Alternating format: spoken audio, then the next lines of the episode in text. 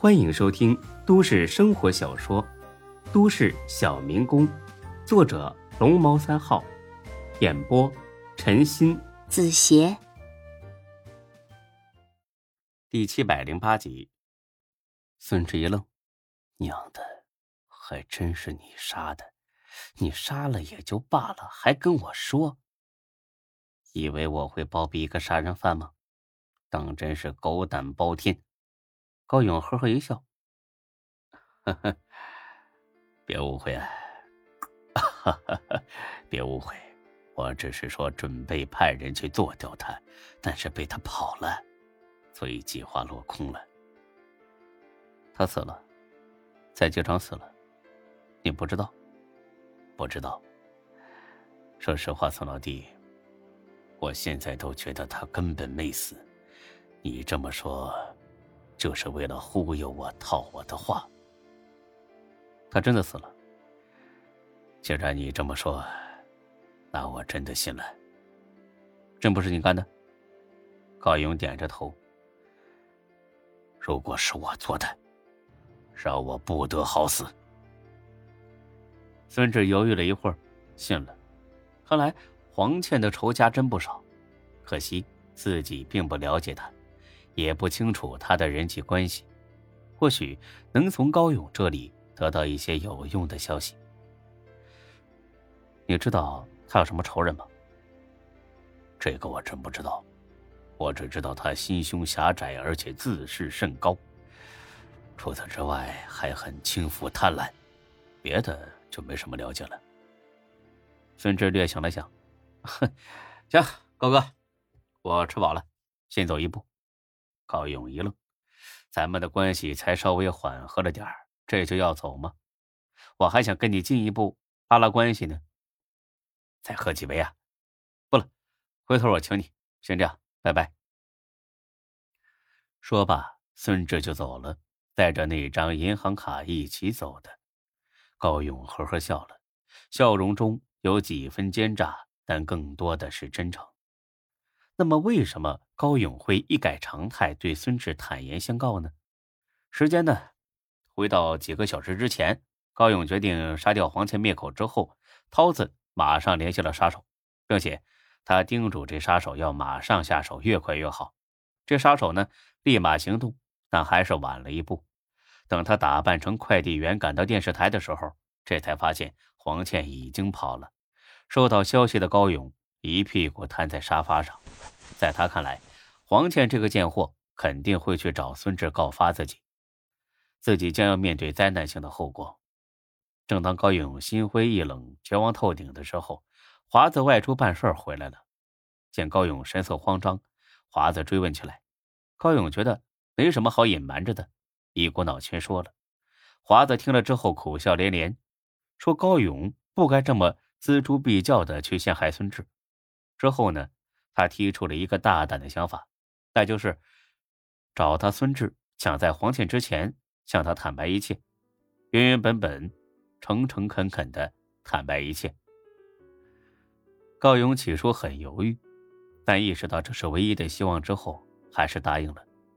往事历历在目，他相信孙志不是一个赶尽杀绝的人。果然，他赌赢了。居然没到化干戈为玉帛的地步，至少孙志呢不会再把他当成眼中钉、肉中刺，除之而后快。没想到这场危机就这么轻松的化解掉了。以后呢，好好赚钱，再也不随便整别人了。讲到了这儿，高勇高兴的结了账，叫了代驾离开了。而与此同时，孙志拨通了华子的号码：“哎，宋老弟，你找我呀？华子哥，你可以啊。”啊，我怎么了？今晚高勇这一出是你给出的主意吧？你怎么知道啊？因为他手底下就你这么一个聪明人呢。哎，别当着你的面，我可不敢抖机灵。再说了，宋老弟，其实高哥有今天的成绩也挺不容易的。他算计你是他的不对，但毕竟也是事出有因嘛。好歹朋友一场，没必要弄得个你死我活的嘛。行。原本呢，我是打算跟他好好掰扯掰扯，但是看在你的面子上，算了吧。真的？嘿，那真是太感谢你了。别急着谢啊，我有条件的。行，你说。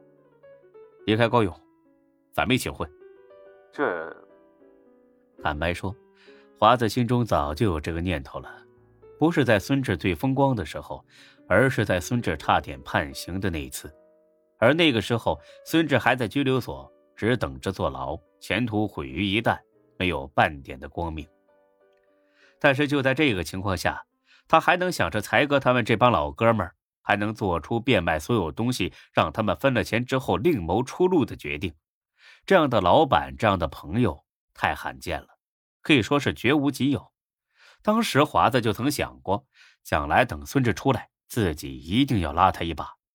可是没想到的是，孙志出来的这么快，所以这种想法也不了了之了。但是随着时间一点点推移，尤其当他见识到高勇越来越膨胀、越来越狠毒之后，华子再次萌生了这个念头，他想跟着孙志混，但是一直没好意思跟高勇提出来。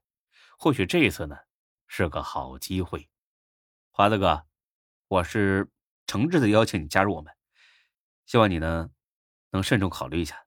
虽然我现在一事无成，但我保证，不出几年，我就混出个人样。我让我好好想想吧。行，慢慢想啊。我等你的消息。回到家已经是凌晨一点多了，孙志洗漱一下刚要睡，有人给他打了视频电话，一瞧是魏西山。好吧，这几天因为假新闻的事儿忙得不可开交，都快忘了这个远在西北山区的老哥了。这个点儿找自己，怕是不是好事儿。魏哥还没睡呢，这么晚找我有事吗？有啊，出出出事儿了。孙志呵呵一笑，说吧。一开始工程进展很顺利，但是今天呢，有个叫刘虎的人来找我，要我把这个工程交给他干，不然呢就搅得俺们干不下去。还说呢给我三天时间考虑。我打听了一下子，这个人是当地有名的痞子呀，家族势力很大，而且有点背景，不太好对付。啊。跟教育局领导反映一下。让他们帮忙找公安局的领导。我找了，教育局的也说没办法，让咱们自己解决。我操，这是去帮他们建学校，他们没办法。估计这刘虎啊，是真的有点能量啊。别管他，该怎么干就怎么干。他要是敢作死，我就整死他。哎，行啊，要你这句话，我就放心了。哎，对了，你什么时候过来呀？哎，不好说呀，这边有点事儿没处理完呢。哎呀，好吧，总之尽快啊！要是这李虎玩真的，我一个人可搞不定啊！哎呀，行行，你撑住啊，我尽量早点过去。挂了电话，孙志那叫一上火。哎呀，两边事都挺急的，又都不好处理，分身乏术。看来呢，是时候多找几个信得过又有能力的人才了。本集播讲完毕。谢谢您的收听，欢迎关注主播更多作品。